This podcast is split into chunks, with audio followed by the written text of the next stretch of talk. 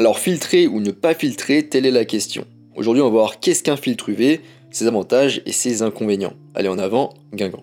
Avant de commencer, je rappelle que sur mon site photomaniac.fr, vous pouvez retrouver ma formation gratuite sur les bases de la photo. Je vous invite à vous y inscrire si ce n'est pas déjà le cas. Alors pour commencer, qu'est-ce qu'un filtre UV La lumière UV est invisible à l'œil nu, ce sont les mêmes rayons lumineux qui nous font bronzer quand nous comatons sur la plage. D'ailleurs, les endroits tels que les grandes étendues d'eau, les hautes altitudes et les scènes enneigées sont plus susceptibles de présenter des rayons UV plus intenses. Et du coup, un filtre UV, c'est un morceau de verre en fait que vous fixez sur votre objectif à l'avant et qui filtre la lumière ultraviolette, donc la lumière UV.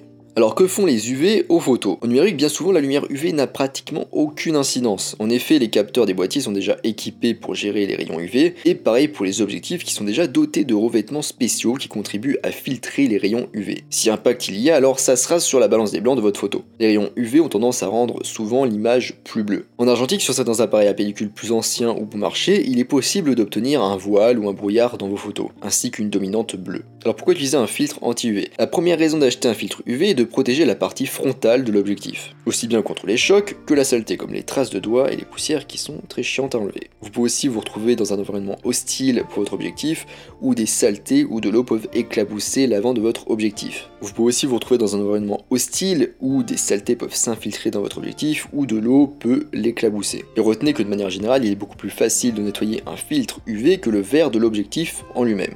Et de manière générale, retenez qu'il est plus facile de nettoyer un filtre UV que le verre directement de l'objectif. Et pour les plus baroudeurs d'entre vous, il y a aussi le risque que votre objectif soit rayé. Est-ce qu'il vous est déjà arrivé de suspendre votre appareil photo en bandoulière pendant une seconde du coup autour de vous, de le faire pivoter et de le frotter contre une surface rugueuse ou un objet pointu? Et eh bien un filtre UV ça vous permet de sauver votre objectif dans ce genre de situation. En gros la philosophie avec un filtre UV c'est qu'il vaut mieux que ce soit un verre pas cher qui prenne les dégâts plutôt que votre objectif directement. Et une autre raison, ça peut être le blocage de la lumière UV. Alors je, alors je vous disais au début qu'en général la lumière UV n'a pas d'effet sur le matériel moderne, mais si vous remarquez une dominante bleue sur vos images un jour particulier par exemple, et eh bien un filtre UV pourrait être un moyen de résoudre ce problème.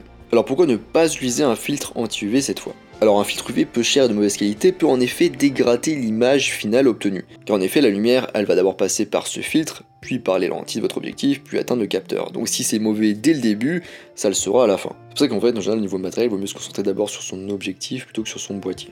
Donc le mieux c'est d'investir dans un filtre UV de qualité pour que son potentiel effet négatif soit négligeable. Et si vous voulez être vraiment sûr de ne pas sacrifier la qualité de l'image, bah dans ce cas, n'utilisez tout simplement pas de filtre UV. Ensuite, autre problème avec les filtres UV, c'est l'effet fantôme. Alors le fait d'avoir un filtre UV sur votre objectif peut provoquer des images fantômes dans certaines conditions. Ce phénomène se produit généralement lors de la prise de vue nocturne, lorsque des lumières vives sont présentes dans la scène que vous photographiez. En effet, ces lumières brillantes elles vont rebondir sur le capteur numérique puis se refléter sur la surface arrière du filtre, ce qui peut provoquer des images fantômes. Et elles sont d'autant plus visibles que l'ouverture de l'appareil photo est grande. Donc le plus simple dans ce cas, c'est de retirer tout simplement votre filtre UV. En conclusion, les filtres UV servent donc essentiellement de protection pour l'avant de votre objectif. Si vous n'avez pas vous trimballer avec un cache et que vous êtes un baroudeur, donc toujours un petit peu à l'affût de la moindre occasion, c'est donc une option intéressante pour vous. Et même si une légère perte de qualité peut se faire ressentir, elle reste minime. De surcroît en achetant un filtre bonne qualité qui reste tout de même peu cher. Rappelez-vous qu'il vaut mieux avoir remplacé des filtres bon marché que des objectifs coûteux. Voilà, c'est la fin de ce petit podcast et je vous rappelle que sur mon site photomaniac.fr, vous pouvez toujours accéder à ma formation gratuite sur les bases de la photo. Je vous invite à vous y inscrire si ce n'est pas déjà le cas. Moi, je vous laisse ici à vos filtres et je vous dis à bientôt sur les internets mondiaux.